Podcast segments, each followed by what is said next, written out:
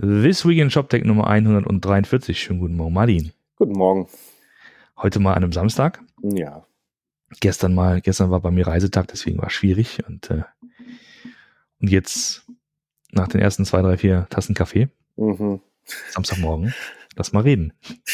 Gestern war bei mir Trinktag. Schönen Gruß an Hajo. Vielen Dank dafür. genau. Deswegen müssen wir heute auch ein bisschen leiser sprechen. Psst. Nicht so laut, nicht so laut. Aua, Warte, ich aua. dreh dich kurz runter. So.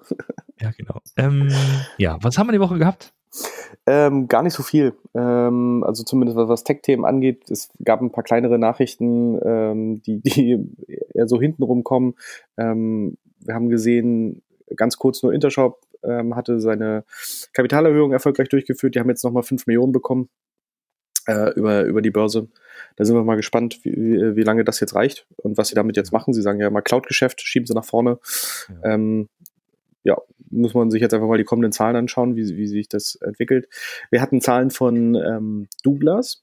Ähm, die haben ein ganz okayisches viertes Quartal gehabt. Ähm, ha- haben sich so ein bisschen wieder aus dem Sumpf gezogen. Die hatten ja echt hinten raus ganz schön Probleme, ähm, was so, äh, oder, oder sagen wir mal, das letzte Jahr, ähm, das letzte, Geschäftsjahr, ähm, hatten echt mit, mit, mit Filialen zu kämpfen, haben sich jetzt aber sehr auf, auf Online fokussiert, haben ja auch die Übernahme von Perform Dreams gemacht und das war wohl auch einer der Gründe, warum die äh, Zahlen im vierten Quartal ganz okay waren. Was bei Douglas immer sehr schön ist, inzwischen, die haben immer eine Slide drin in ihrem Präsentationsdeck äh, zu Zahlen, was die so äh, mit ihrem Shop alles machen, äh, so an, äh, an ja, Umsätzen, an, äh, an äh, Warenkorbhöhe, an Conversion Rate. Das können wir wieder mal packen, reinpacken. Es ist ganz schön. Dann sieht man einfach mal, wenn mal so ein, so ein großer, ähm, so, ein- so ein Dickschiff mit, ich glaube auch 200 Millionen Umsatz haben sie gemacht ähm, insgesamt. Äh, was, was, was für Zahlen so dahinter stehen und womit man dann so mal ein bisschen rechnen könnte in, in Mhm. der Ebene. Ähm, wenn es auch ein sehr transaktionales Geschäftsmodell ist mit, mit, mit Beauty-Produkten. Hm. Ja, Genau, wer das ähm, noch genauer nachvollziehen und diskutieren möchte, wir haben ja zum einen hier schon mit Ingo Mommerts, TTO von Dugas, einen Podcast aufgenommen, können wir verlinken und er ist auch dabei bei unserem Panel äh, während der, dem, dem Commerce Special der Code Talks in Berlin, 4. und 5. April. Sitzt er also da mit uns im Kino und wir reden unter anderem auch darüber. Genau. und essen Nachos. Und essen Nachos. Auf der Wahrscheinlich nicht auf der Bühne. Das könnte man machen. Du bist aber Moderator, du musst halt, du musst den Mund halt frei haben. Also, einspringen. genau. Ähm, ja, dann noch könnte man noch als, als äh, weitere wirklich nicht Tech-News, aber so ein bisschen, weil, weil wir damit so uns beschäftigen, äh, mit dem Buchhandel, nämlich dass äh, KNV, der das zweitgrößte deutsche Zwischenbuchhändler ist, äh, hat Insolvenz angemeldet. Wir erinnern uns, der Buchmarkt ist ja so aufgebaut, es gibt ja so ein Oligopol, sag ich mal, der Großhandel zwischen den, den Verlagen und den, den, den Händlern. Ähm, gibt es ja nur einige, eine Handvoll von, von Großhändlern, die die Bücher verteilen und ähm, der zweitgrößte ist davon jetzt, ist halt von der Pleite bedroht und das ist natürlich dann die Frage, wie der sich der Buchmarkt dann aufstellt, weil Ja. das ist ein enorm wichtiger, naja, enorm wichtig für die, für die Infrastruktur des ganzen, des, der ganzen Branche. Ja. Da Um schauen wir nur mal. das mal erwähnt zu haben, weil wir auch schon mal länger über den Buchhandel gesprochen haben. Naja, und dann äh, geht Amazon doch nicht mit dem zweiten äh, Hauptquartier nach NYC, wie zu lesen ist. Da hat sich ja Herr Galloway sehr drüber gefreut. Ja, ich glaube auch, genau. Die wollten noch drei Milliarden, glaube ich, drei Milliarden an, an Zuschüssen dann, oder hätten sie bekommen können, wollen. Ja. Haben sie dann, da sind sie wohl doch auf die Barrikaden gegangen, haben das nicht gewollt. Und jetzt sind irgendwie 25.000 Jobs, habe ich irgendwie gerade noch gelesen, die jetzt woanders hin verteilt werden müssen. sollen. Naja, sie hatten ja eigentlich diese HQ2, war ja bei den einen, also ähm, wollten sie eigentlich eins machen mit 50.000 Jobs und dann haben sie es ja entschieden, sie, ja- sie teilen es auf. Hm. 25 gehen irgendwie da nach Queens, äh, nach, nach New York und nochmal 25 gehen da irgendwie nach, nach Virginia, aber halt direkt in die Nähe von, von Washington DC. Äh, weil sie da halt auch nah ran wollten und jetzt müssen wir mal gucken, was mit den 25 aus New York werden. Also, aber die Hm, finden, genau. da finden sie, glaube ich, schon einen Abnehmer für. Das ist schon okay. Das, ich glaube nicht, dass sie da äh, in, in, in Zelten oder Wohncontainern in Zukunft ähm, arbeiten müssen. Gut. Ähm, so viel dazu. So mehr, mehr, mehr Themen habe ich gehabt tatsächlich. Wollte nur kurz sagen, ich war diese Woche noch ganz, ganz unterwegs, war ich in Hamburg. Also schönen Gruß an, an Rupert, an Dominik alle, die ich getroffen habe in, ähm, in Hamburg. Ähm, Thomas. Vorträge gehalten, Thomas auch, ja. Sehr schöner Vortrag von Thomas Kottal beim Schreibtischheld Meetup ähm, über Remote Work. das war, das war, es sind ja gerade zwölf Leute, hat er erzählt. Ich glaube, die sind jetzt, glaube 450 Tage oder 500 unterwegs. Hat er mal so erzählt, wie die es halt organisieren, dass sie tatsächlich in verschiedenen Büros sitzen. Jemand sitzt dann auch irgendwie in Spanien und schaut schön raus aufs Meer und dass sie trotzdem zusammenarbeiten und dieses, ähm, naja, so ein Wir-Gefühl erzeugen. Ja, also kann man auch nur empfehlen, wer, wer mal dieses äh, so mal arbeiten möchte, ist echt ein cooles Team. Schaut euch mal die Jobseite an auf Fantastic. Aber hallo, also jeden Fall schönen Gruß nach, ja, ne, nicht nach also schönen Gruß nach Münster, nach Hagen, nach äh, Dienstlaken, wo alle äh, Dienstlaken vor allen Dingen. Dienstlaken. Ähm, so. Jetzt wollen wir noch was machen. Jetzt haben wir ja schon äh, quasi, die, die ganze Welt hat ja Prognosen fürs neue Jahr abgegeben weil das ja Trend ist immer Anfang des Jahres oder, oder Ende des äh, vergangenen Jahres. Und wir haben uns gedacht, wir machen ein bisschen was Antizyklisches und warten ein bisschen länger. Gucken uns den anderen Rest an und dann entscheiden wir, oh ja, das nehmen Genau, dann, dann entscheiden wir, wie wir denken, dass wir die, die Trends von 2019 bewerten. Und da haben wir einfach mal jeder drei Thesen aufgestellt, die würden wir euch gerne mal präsentieren und wäre ja cool, wenn wir das mal so ein bisschen diskutieren könnten. Und dann natürlich äh, Anfang nächsten Jahres auch dann sehen, was dann daraus geworden ist. Genau. Machen wir immer jeder eine. Du fängst an. Machen wir jeder eine, richtig. Fang doch mal an. Fang du doch mal an. Ich fange an. Also ich Fang sage, ähm, ähm, Social Shopping geht steil dieses Jahr. Ja. Ähm, ich glaube, dass wir, ich bin, muss dann auch über, über final überzeugt werden, aber ich, ich lasse lass das so gerne auf mich wirken und ich glaube, dass das halt ähm, auf der Roadmap vieler ja, ähm, sozialer Plattformen halt drauf ist, dass das, was wir schon mal gesehen haben, was Twitter schon mal probiert hat mit dem Buy-Button und so weiter, auch was Facebook ja auch schon mal probiert hat, ähm, dass wir sehen, dass das so langsam funktioniert, ähm, gerade auf so, so Sachen wie Pinterest und Instagram. Ähm, da gab es ja, wir hatten ja auch mal so einen Artikel verlinkt von OMR, äh, die darüber geschrieben hatten, was es quasi schon für, für eine Wirtschaft auf Instagram gibt, die, äh, wo, wo Händler einfach nur über Direct Messages ähm, ihre Sachen verkaufen. Ja? Und dass mhm. das schon teilweise vier, fünfstellige Umsätze da, da sind, mhm. die dort gemacht werden. Und ähm, deswegen glaube ich auch, dass das und man sieht ja auch, äh, was es so für Releases gab, äh, gerade im Jahr 2018, ähm, dass diese, dass diese Shop Shoppable Posts quasi ähm, erstellt wurden, wo du ähm, Produkte vertecken kannst, die äh, in diesen Posts halt drin sind. Und ich glaube, dass da halt wirklich jetzt eine Integration irgendwann kommen wird, die deutlich tiefer geht, wo du äh, quasi Instagram sehr detailliert mit deinem Shop-System verbinden kannst und du dann wirklich aus Instagram heraus ähm, ja, Produktdaten äh, oder du gibst in Instagram Produktdaten rein, du gibst äh, Preise rein, äh, kannst vielleicht auch Bestände mit anzeigen und äh, kannst dann auch irgendwann direkt über Instagram kaufen. Ja. Oder Pinterest oder was auch immer. Okay.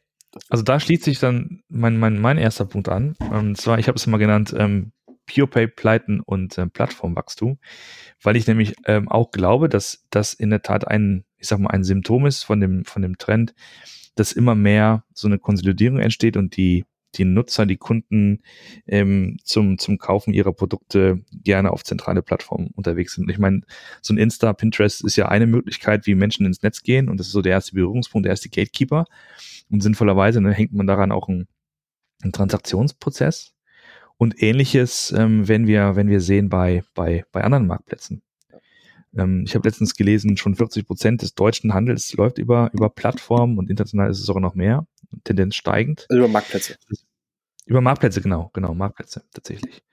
Ähm, so dass wir, so dass wir sehen werden, dass es, dass es, dass wir dieses Jahr eine ganze Reihe von, äh, von Pure Player Pleiten sehen also oder Pleiten ist halt vielleicht uncharmant. Wir können sagen, ähm, entweder Konsolidierung, Konsolidierung aufgekauft oder ähm, wir äh, sie verkaufen dann auf Marktplätzen.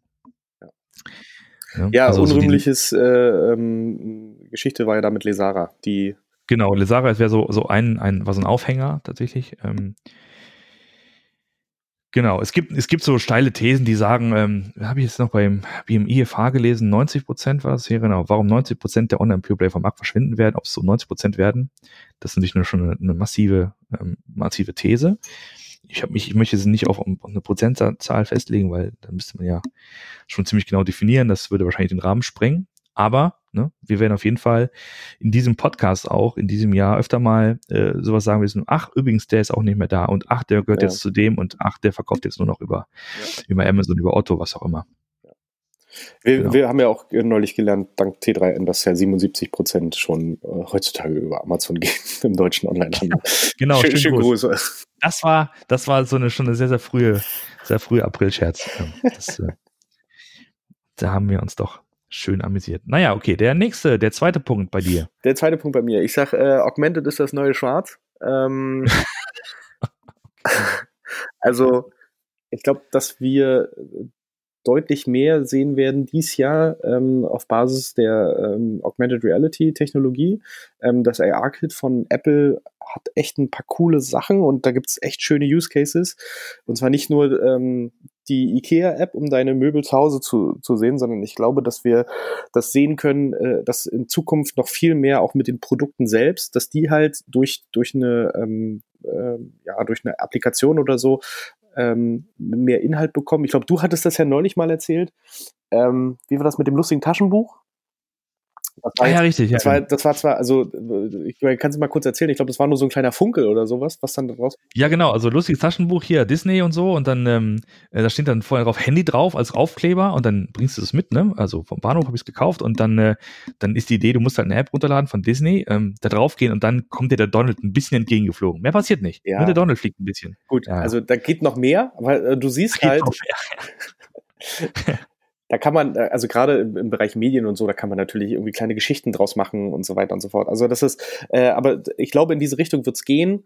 Äh, ich glaube, dass, man, dass das dort auch wirklich eine, eine, eine Wertschöpfung sein kann, dass man äh, sich, sich auch abheben kann von, von anderen Produkten, wenn man die halt ähm, erweitert. Und die Technologie macht's halt einfacher. Ja? Also es gibt mehr und mehr äh, Möglichkeiten ähm, und auch es wird, es wird einfacher. Ähm, es gibt auch mehr und mehr Templates, mit denen man hier arbeiten kann. Und deswegen ähm, wird solche Sachen wie, ähm, was wir schon seit, weiß ich nicht, sechs, sieben Jahren haben, das, das Brille aufsetzen, zum Beispiel äh, äh digital, das wird es jetzt einfach noch viel häufiger geben, dass du beispielsweise auch irgendwelche Klamotten dir vielleicht mal im Spiegel an, angucken kannst, ähm, wenn, wenn sie an dir dran sind und so weiter und so fort. Ja. Okay. Ähm, ich äh, beschäftige mich äh, seit ein paar Wochen intensiv mit dem Thema Voice und äh, so sehr ich auch glaube, dass wir das in Zukunft auch sehr nutzen werden, wird das in diesem Jahr nicht besonders steigen oder nicht besonders ähm, interessant werden. Also so als Relation mal irgendwie Amazon spricht von 100 Millionen verkauften Smart Speakern, Google spricht von über eine Milliarde Devices, wo so ein Google Home Assistant drauf läuft. Prognosen gehen bis zu 8 Milliarden ähm, verschiedenen ähm, Geräten, wo sowas installiert ist. Das mag alles sein, das wird auch so sein, aber es wird nicht so, dass wir in diesem Jahr sehen werden, dass da ein Händler, ein Hersteller mit einem knall, knalligen, sehr erfolgreichen kommerziellen Fall um die Ecke kommt und sagt, Mensch, guck mal hier, wir, wir machen das, haben das nächste große Ding gebaut. Die Menschen sind begeistert, Journalisten äh, äh rufen an und wollen Informationen haben, sondern es wird weiterhin so kleine Experimente, so ein bisschen ausprobieren, Prototypen bauen, bisschen die Lage testen, äh, aber wir werden keine, keine großartigen Bewegungen da sehen. Ja, so ein klein bisschen Pessimismus muss ja auch mal sein. Ja, aber die Frage ist ja auch, was, also ich meine, wir haben es ja auch mal wieder thematisiert, was willst du denn da auch mitmachen? Also, ich finde, Voice ist immer noch ein schöner Eingabekanal, es ist aber halt ein echt beschissener Responsive-Kanal. Also du kriegst halt darüber keine Informationen äh, rausgegeben, wirklich gut und sinnvoll. Und das ist äh. halt, ganz davon abgesehen, dass wir ja auch in Deutschland noch diese schöne Sachen haben wie ähm, äh, sowas wie Verbraucherschutzrecht und so. Was war da? Es gab ja. da neulich irgendwas von Amazon, war doch nicht mehr. Äh, was war das? Ach so, genau. Amazon hat neulich auf den Deckel bekommen vom, vom äh, Oberlandesgericht in München, dass sie äh, im Checkout gewisse Informationen nicht mehr, ähm, ja. also nicht, nicht genügend Informationen im Checkout zum Beispiel auch schon wiedergeben. Und das war halt wirklich, äh, das war irgendwie ein Kleid und äh, auf der Produktdetailseite stand halt Kleid, Größe, Farbe, äh, Zusammensetzung, Material und so weiter, made in. Hm? Und ja. äh, auf der Checkout-Seite stand dann nur noch Größe, also das Kleid, Größe, Farbe. Und äh, aber zum Beispiel Materialzusammensetzung nicht mehr. Weil was soll ich im Checkout? 100% Polyester. Okay, gut. Mhm. Und dafür haben sie echt vom Amt auf die Decke bekommen, dass äh, ähm, dass man doch man im Checkout, dass das doch eine relevante Information ist und man das doch mit ja. anzeigen muss. Denkst du auch ja. so? Und jetzt über, übersetzt das mal auf, auf solche Thematiken wie Voice oder den, den Dash-Button. ja, ja, natürlich. ähm, äh, das, das ist zweifel, zweifellos so. Ähm, auch, auch, auch so ein Thema ist natürlich, wenn du, sagen wir mal, so ein, so ein Device hast wie ein, wie ein, wie ein Smartphone, dann, dann sagt das Ding dir ja im Prinzip, was es kann, weil du siehst es ja. Mhm. Du kannst ja drauf klicken und siehst die ganzen Funktionen. Hast du so eine Alexa vor dir stehen, du hast überhaupt keinen Plan, wie, wo die Grenzen des Interfaces sind. Du, du kannst es natürlich mit dem, mit dem Ansatz probieren, ist, äh, du gehst davon aus, dass es halt total clever ist, das Ding, und dann redest du mit dem, als ob du mit einem Menschen sprichst, du wirst schnell enttäuscht. Ja, genau. ähm, und dann musst du sozusagen, aber dann musst du ja genau überlegen, was kannst du erzählen. Und da wiederum verliert sich so dieses, äh, dieser Clou, weil du eigentlich ja nicht überlegen willst und denkst, ja, wie formuliere ich das so, dass man Alexa versteht, sondern du willst, du willst halt sagen, egal wo du bist, wo du gehst, wo du stehst, irgendwo ist immer ein Mikrofon, was dich, was dir zuhört und was deine, deine, deine Wünsche quasi von deinen Lippen abliest. Mhm. Das willst du erreichen. Und das wird in diesem Jahr sicherlich nicht passieren. Ja.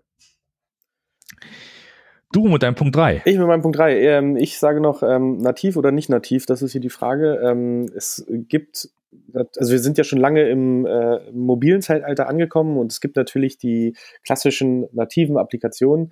Ähm, was wir, äh, bin ich mir sicher, sogar relativ sehen werden in 2019, sind mehr und mehr nicht native mobile Applikationen. Das heißt, es gibt sowas wie, wie äh, Progressive Web Apps, auch viel mit Technologien wie, wie AMPs gearbeitet. Das heißt, dass wir sehen werden, dass große Händler ähm, oder generell halt auch, auch Anbieter von, von äh, mobilen Use Cases wegkommen von äh, klassischen nativen Applikationen ähm, und hingehen zu, zu Web-Apps, die sie einfach auch viel besser streuen können. Ähm, die sie beispielsweise auch ganz anders bewerben können, nicht nur in den App Stores, ähm, aber halt auch in den App Stores. Es gibt jetzt halt die Möglichkeit, dass du ähm, Progressive Web Apps sehr intelligent mit nativen Applikationen halt koppeln kannst. So, das heißt, ja. dass du mehr und mehr Funktionalitäten aus den nativen Applikationen halt rausnehmen kannst und sie direkt in Progressive Web Apps halt ansteuern kannst.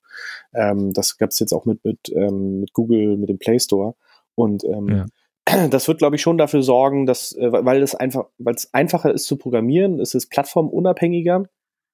Ähm, es, äh, es gibt auch eine sehr schöne Verbindung zwischen den äh, doch noch bestehenden Desktop-Welt und der, äh, der Mobile-Welt, diese, diese Progressive Web Apps, weil die halt un unabhängig von der Plattform eigentlich laufen.